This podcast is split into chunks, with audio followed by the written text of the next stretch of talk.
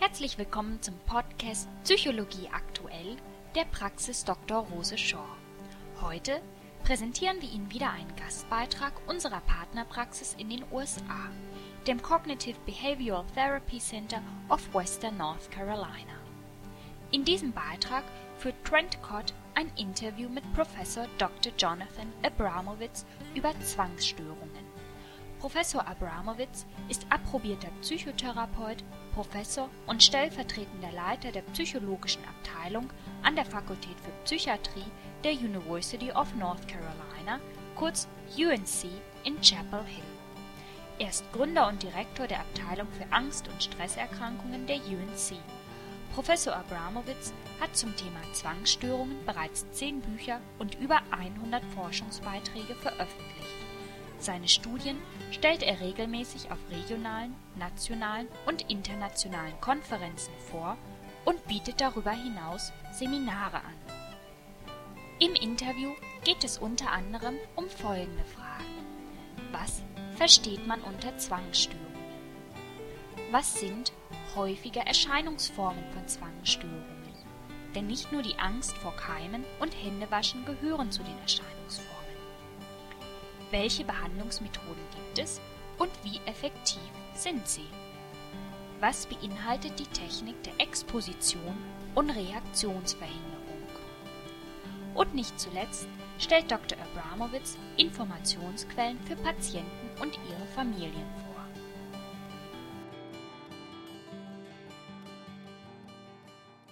vor. Dr. Abramowitz, thank you for joining us today. I'm happy to be here. Thank you. Well, why don't we start out with, to make sure we're all on the same page, uh, with with a basic question, and that is, uh, what is obsessive compulsive disorder? Sure. Obsessive compulsive disorder, or OCD, is an anxiety disorder that involves two major types of symptoms.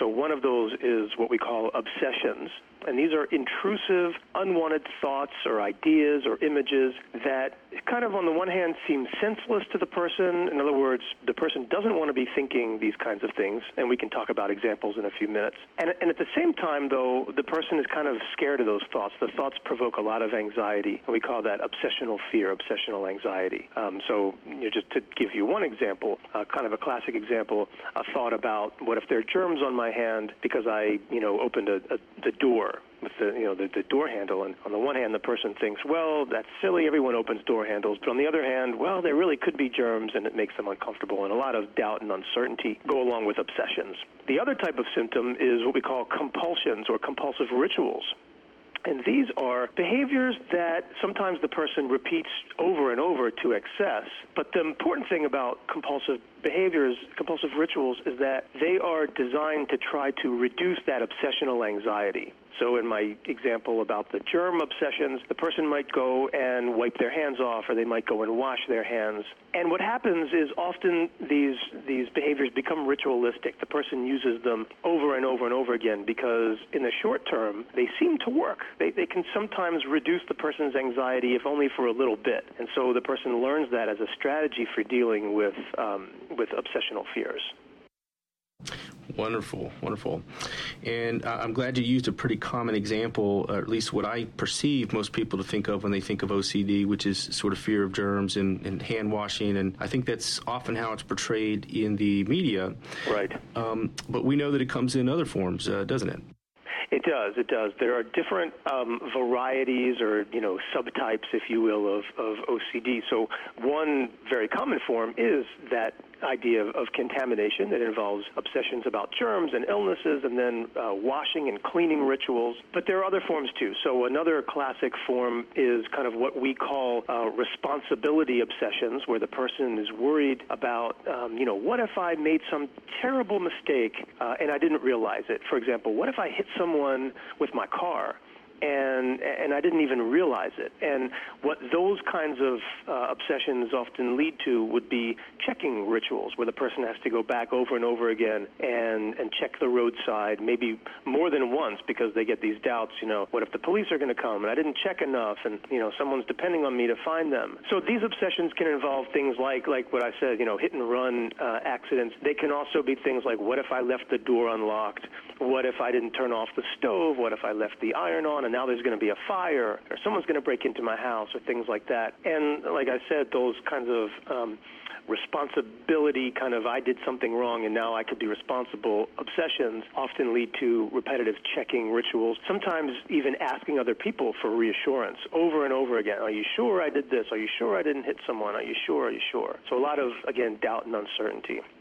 Then we also see uh, folks with OCD who have concerns about symmetry and, and ordering. So everything has to be a certain number. Uh, you know, the the odometer has to read a certain number when you stop the car, maybe an even number, or things have to be lined up properly. Or if you brush up against something on your right side, then you also have to brush up against it on your left side to kind of balance or, or even things out, or make it kind of seem quote unquote just right.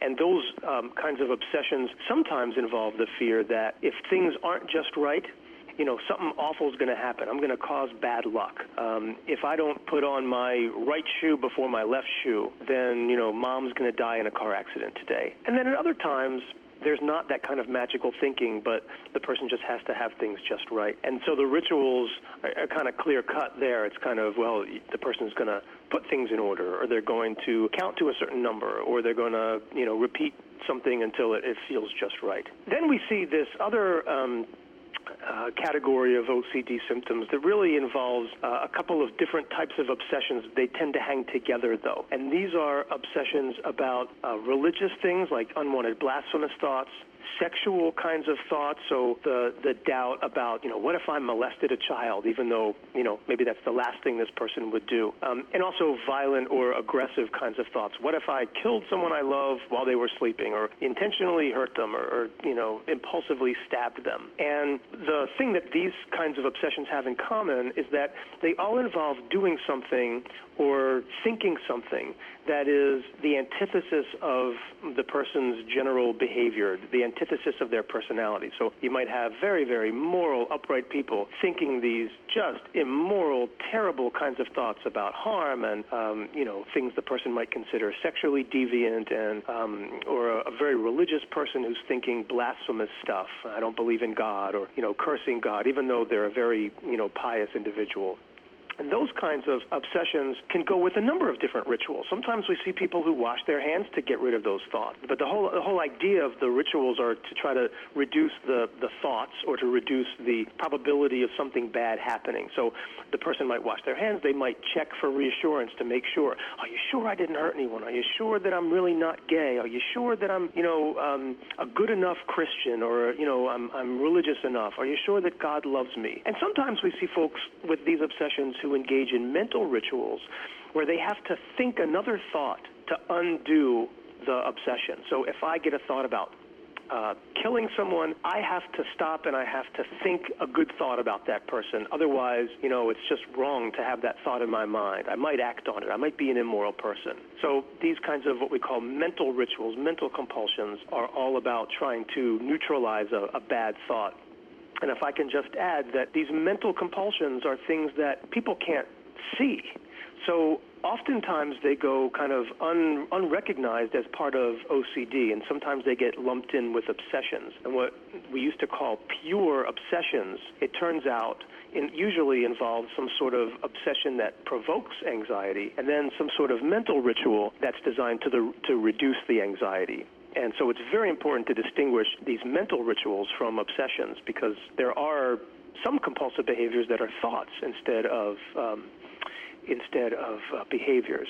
And if I can just comment um, on on one further thing about the different types of OCD, we we used to think that hoarding, so collecting and saving things, was always uh, an OCD symptom. Uh, but it turns out that hoarding, you know, is there are probably different types of hoarding, and while some of those hoarding behaviors overlap with OCD. Turns out that probably a lot of them do not. And so the field is kind of moving away from thinking of, of hoarding as exclusively um, part of, of OCD. And, and in our clinic, we actually have found that most folks with hoarding really probably do not respond to the kinds of treatments that folks with OCD respond to and are best not thought of as having OCD.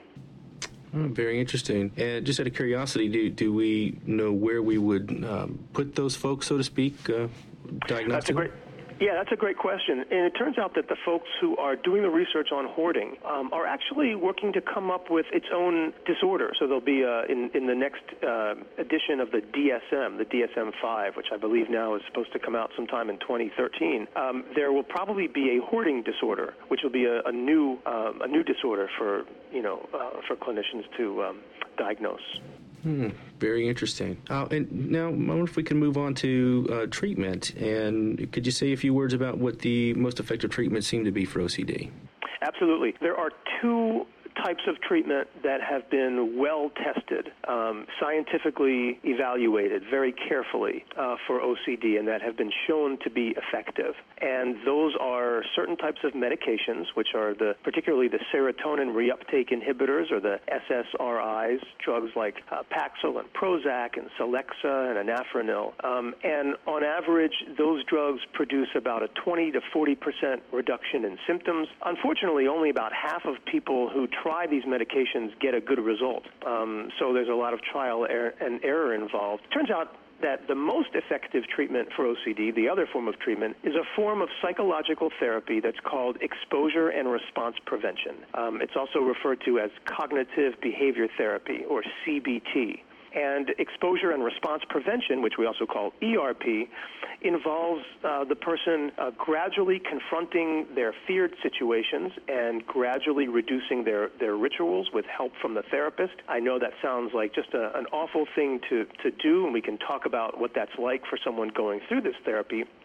But it turns out that it is extremely effective for the majority of people who, who undergo the therapy. What I tell folks who come to our clinic is that about 60% of people have about a 60% reduction in their symptoms. So it's certainly not the panacea, and it's not going to um, be a cure for everyone who has OCD, but it's our best hope right now for getting people past this problem. There are also a number of kind of experimental treatments that are available for OCD. And I say experimental because what that means, and I think listeners should understand, is that while these treatments have been um, shown to be effective for people in kind of case studies. So you might have one or more people who say, oh, you know, this worked for me. They haven't been studied in the very carefully conducted large scale trials. And so we don't know how effective they are, but they might be helpful. But they're still experimental. They still need to be studied. And these things um, would be uh, treatments such as um, transcranial magnetic stimulation, or TMS, uh, and also there is a, a um, a surgery that's called deep brain stimulation for OCD. It involves surgically implanting a stimulator into the person's brain, into the part of the brain that we think might be involved with OCD, and then that gets turned on. And for some people, that has resulted in a reduction in OCD symptoms, but but not for others. So again, it needs to be studied in these kind of large-scale uh, controlled trials. But these are treatments that might be coming down the pike that that you know some folks are very hopeful about. Uh, but again, I, I, caution folks that um, these need to be tested more. It's a great cautionary note, and and I also wonder if should those uh, treatments turn out to to be robust, uh, would they be frontline treatments, or they would be uh, who would be candidates for those types of treatments? Right, that's a really good point, and particularly for the deep brain stimulation, which involves you know brain surgery, where they're going to go in and drill a hole in your skull and um, implant stuff in your brain. Um, these are not surgeries to be taken seriously. There's lots of risk that go along with you know a procedure like that. So um, I would certainly say that, you know, um, un- unless we find that these kinds of treatments end up curing everybody you know, immediately, um, then these would be things that one would try after they have failed some of the treatments that are easier, more cost effective, and less invasive, like exposure therapy, ERP, and um, medication, certainly. And could you tell us a little bit about uh, what exposure and response prevention would look like? And particularly, you know, and, and you noted this earlier, um, imagining someone with OCD might be pretty fearful of a treatment like this. Can you describe it? Is it as bad as it sounds? Absolutely, sure. I, can describe it absolutely, and, it's not as bad as it sounds. Um, what I would say is that this is a therapy that seems counterintuitive. So you know, if you have an anxiety problem, you you worry a lot, you have a lot of fear. You would think that your therapist is going to do everything they can to try to reduce your your fear in the session. Oh, let's you know, let's let's make things feel better, let's relax, that kind of thing. Turns out that that uh, relaxation in particular and, and um, hypnosis and things like that are actually not effective for OCD over the long term. But it turns out that when a person practices gradually confronting their their fears, in other words, provoking these obsessional fears, uh, and then resisting that urge to do that ritual to reduce their fear, although they might feel very, and often do feel very uncomfortable at first, what happens is that over time, the person starts to feel gradually better. And the more they practice, they start to feel better. And those fears start to become less and less of a problem for them. And probably uh, the best analogy that I could use would be like um, if you are getting into a pool and it's a hot day and you step into the pool and the water feels really cold. And, you know, it takes a little while for that water to, to feel like it's warming up. But the water isn't actually warming up. What's happening is that your body is adjusting to it. Um, and that's a process that's called habituation. And in fact, anxiety also goes through a process of habituation. So if you're someone who has an obsessional fear of, let's say, you know, touching a, a doorknob, I'll use that example again, what we might do in exposure is help you to, you know, gradually touch a doorknob, get those quote unquote germs on your hand. And at first, your anxiety level is going to spike up. But over time, as you kind of go through the day and you don't you don't wash those germs off, and you um, you might eat, you might touch other things that belong to you, you might you know put your hands on your face or in your mouth or touch other things like your cell phone, you actually find that that level of anxiety doesn't stay forever. It actually starts to go down. And you also learn that the terrible illnesses that you're worried about are less likely to occur than, than you had thought. And when you practice this day after day, time after time, uh, you begin to uh, become less afraid of, of doorknob. And so that's basically the principle of exposure. When we do therapy, um, we begin with a couple of sessions of kind of introducing the patient to understanding OCD, kind of the way that I've described it. We explain the therapy, kind of the way I've described it, and also how it works and this process of habituation. And we sit with the patient and together develop a list of different situations and different obsessional thoughts that the person has been avoiding or that provokes a great deal of anxiety. And together, patient and therapist together, we kind of brainstorm in what order are we going to practice confronting these situations? Now, the, the patient usually wants to begin with the easiest situations first, and we think that's a great idea to kind of get your feet wet and start with something that provokes maybe a, a moderate amount of, of anxiety. So, touching something that would be easy or um, you know, thinking a, a thought that would be maybe distressing, but maybe, you know, um, 50 out of 100 on the level of distress scale. And then gradually, kind of working up that hierarchy at, at each session with the patient practicing between sessions, confronting those situations on, on his or her own after they've practiced with the therapist. Um, and at the same time, working on resisting those rituals. So, what the person wants to do is to go toward that anxiety and, and not to try to resist it or to ritualize it away or to avoid it, because that's what makes OCD get worse. That's what kind of empowers OCD. So instead, we want the person to see that the only thing that's going to happen to them when they confront their fear is that they'll become anxious. That anxiety will be temporary. And just like getting in the pool, that anxiety will start to go down over time if you just give it some time. And what most people do is they, when they have OCD, is they don't give it the time. They, they want to go and ritualize. So they're fighting their anxiety, and we're teaching them a new strategy. Anxiety is not dangerous. Anxiety is your body's um, fight or flight mechanism. It's basically designed to protect you from harm. When you, you know, experience a threat, uh, you know, your, your body goes into that anxiety mode. And that's the worst thing that happens when we do exposure. And uh, for folks with OCD that, that usually will provoke rituals. And what we're teaching folks to do is to kind of get through that anxiety until it goes away on its own. That's kind of a long winded answer, but I think I've gotten my point across. Oh, I think that was a wonderful overview. Um, and roughly how long might this process take for the average patient, if there is such a person? Right. So, on average, when we treat folks, we tell them that this is going to be about 16 to 20 treatment sessions. And often we find that it's closer to the 16. Some of our patients meet with our therapists once a week. Sometimes we see patients every day. um, just depending on the severity of the of the problem and how well we can adjust schedules. But this is a short-term therapy. This is cognitive behavior therapy, ERP. This is not something where you know you're going um, to spend years and years in therapy. Um, this is a very very much a skills-based treatment where you're learning from the therapist. The therapist is as much a teacher as he or she would be a, a therapist. And as another analogy, I would think if you, um, or I would suggest that you think if you um, wanted to learn how to play the piano, um, you know, you, you go to, you find a piano teacher who's an expert in uh, piano who knows how to teach people how to play the piano, and you go to them for some lessons. And the piano teacher gives you some exercises to try and some pieces to, to practice playing. And you go home and you, you practice them so that when you come to the next session with the teacher, you're, you're better off and you're ready to move on to the next step. And that's kind of the way that uh, cognitive behavior therapy works in general, and especially for OCD. Um, you're meeting with a therapist, you're practicing on your own. So a lot of the therapy you're doing on your own. And it turns out that after about 16 to 20 sessions with the therapist, with someone who knows what they're doing uh, with treating OCD, most folks know the drill. They they learn those skills. They've learned how to play the piano. And so when a new you know, obsession comes along, just like when a person wants to learn a new song to play on the piano, they're able to use the skills that they have uh, you know, and, and apply them to that new area of, of OCD.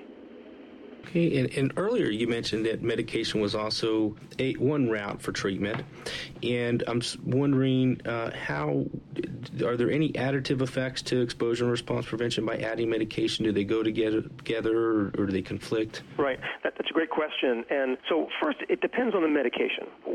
See most of the folks that come to our clinic are already taking a serotonin reuptake inhibitor, and they're coming for more treatment, which means that you know it's not getting the job done. And often when we do cognitive behavior therapy with them, um, they are doing a lot better, and some of them are actually able to to uh, stop their medication gradually, you know, in consultation with their psychiatrist. So that's consistent with what the research literature has found, which is that um, the cognitive behavior therapy uh, will be more powerful if you're taking a medication and the medication isn't helping you um, the way you want it to be. So if you're already taking a medicine and you haven't had exposure and response prevention therapy, then it's worth doing the the, the ERP. Now, if you are doing ERP, but you add a medication, it turns out that that uh, it's not going to hurt you, but it's also not going to help you.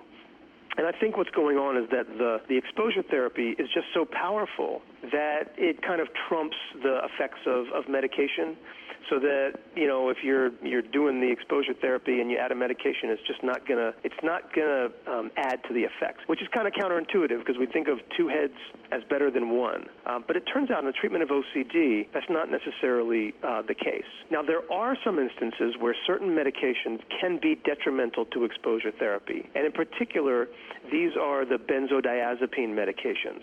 So uh, things like Ativan um, and uh, oh shoot, I'm forgetting some of the um, like Xanax and Klonopin and yeah, exactly. Those. Thank you, Xanax and Klonopin. These are some of the medications that are sometimes prescribed for when a person has anxiety attacks or extreme anxiety, and some psychiatrists um, I think, unfortunately, prescribe them for OCD, um, even though they have not been tested in, in OCD. They don't, they're not a long-term treatment for OCD. But what these drugs will do is they will counteract the effects of exposure. Remember that in exposure therapy, the aim is to provoke anxiety and learn that anxiety is temporary. But if you're taking one of these medications, then it might be difficult to provoke that anxiety or worse, if you take the medication while you're doing exposure therapy, you might teach yourself that, oh, as long as I take this medication, I'm okay. Uh, but if I didn't have the medicine, then I wouldn't be able to stand being anxious and um, I'd have to do rituals. And so sometimes those medications, those, those types of drugs can actually act like, like rituals. And um, we recommend that folks who are taking those medications see their psychiatrist about switching to something else. Okay. Yeah. Now, someone listening to this who who might think, hey, you know, I might benefit from uh, exposure therapy. Uh, how might they find someone who's adequately trained um, and competent in providing this treatment?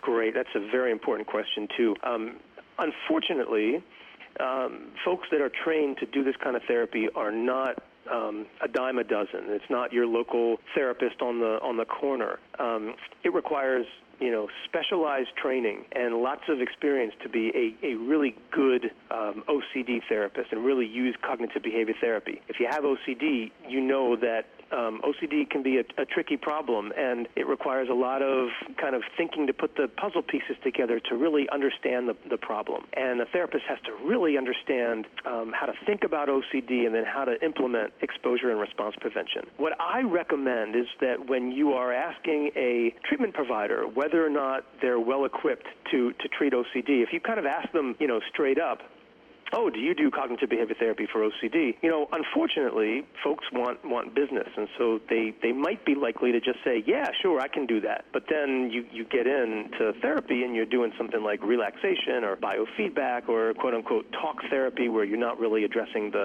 um, the the problems that we've talked about with obsessions and rituals. Um, instead, what what I suggest is that you ask open-ended questions uh, to the treatment providers. You get them on the phone and you ask them things like, you know, what kind of a treatment treatment approach would you use for someone who has OCD? And then you cross your fingers and hope that they say, oh, I do exposure and response prevention. I do cognitive behavior therapy. And if they say something like, I'm a humanistic therapist, or a Rogerian therapist, or Gestalt therapist, or dynamic therapist, or I'm eclectic, um, or uh, psychoanalysis, then they're probably not going to be best suited uh, to help you. You want them to say CBT. And then what you want to do is ask them, well, what does CBT involve? Can you explain exactly what the therapy would be like? And that's because some people say that they do CBT, but they really don't do the kind of CBT that is necessary for OCD. And what you want them to say, of course, is you want them to describe exposure and response prevention the way that I've described it. Um, if they talk about hypnosis and relaxation or EMDR uh, or thought stopping or biofeedback, then you might not be in the right place.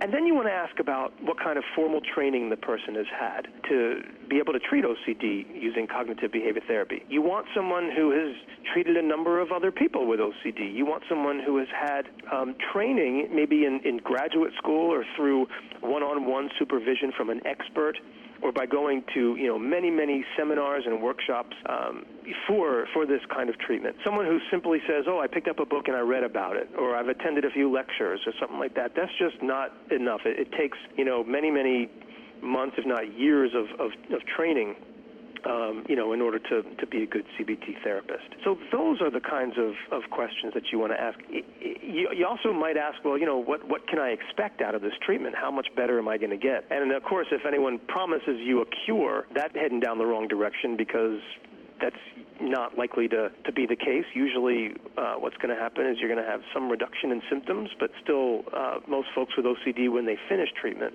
uh, they might still have some residual symptoms. So you want to make sure that the person is giving you an honest answer about um, you know what the outcome is likely to be. Well, that's outstanding advice. Um, and before I ask you my next question, I well, let me tell you what the question is. I'm going to ask you um, if you can recommend any resources for patients uh, or any other closing thoughts that you think would be helpful. But before you answer that, I want to um, highly recommend uh, your book uh, called "Getting Over OCD: A 10-Step Workbook for Taking Back Your Life" uh, by Dr. Jonathan Abramowitz, and it's published by Guilford Press. Uh, we will have links uh, so you could so listeners can easily find it on the blog. And uh, one of our colleagues here, Dr. John Ludgate, has written a review of it, which will also be present uh, for folks that are interested, and, and highly recommend the book. Uh, Thanks a lot. Yeah, absolutely. I've, I've, I've, written this book based on. Um, you know the the kinds of therapy that that I do, basically to be the the take home version of what I would do with someone if I was meeting with them for the 16 to, to 20 sessions. Um, so yeah, I very much appreciate that. Um, and the the question that you wanted me to answer, I'm sorry, is slipping my mind. Oh, that's okay. It's and you're welcome, by the way. Um, it, any other resources for folks, and uh, any other closing thoughts? Oh, right.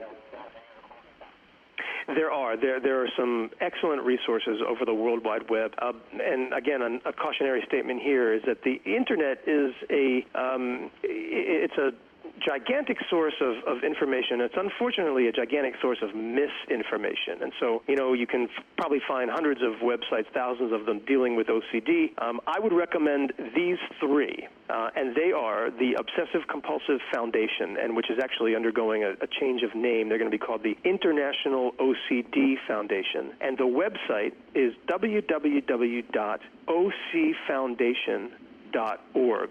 Another um, organization uh, a patient advocacy group for folks with all different kinds of anxiety disorders is the um, Anxiety Disorders Association of America. They have excellent resources. Both of these websites have excellent resources, links to names of providers and information. Um, the uh, the ADAA, the website is www.adaa.org.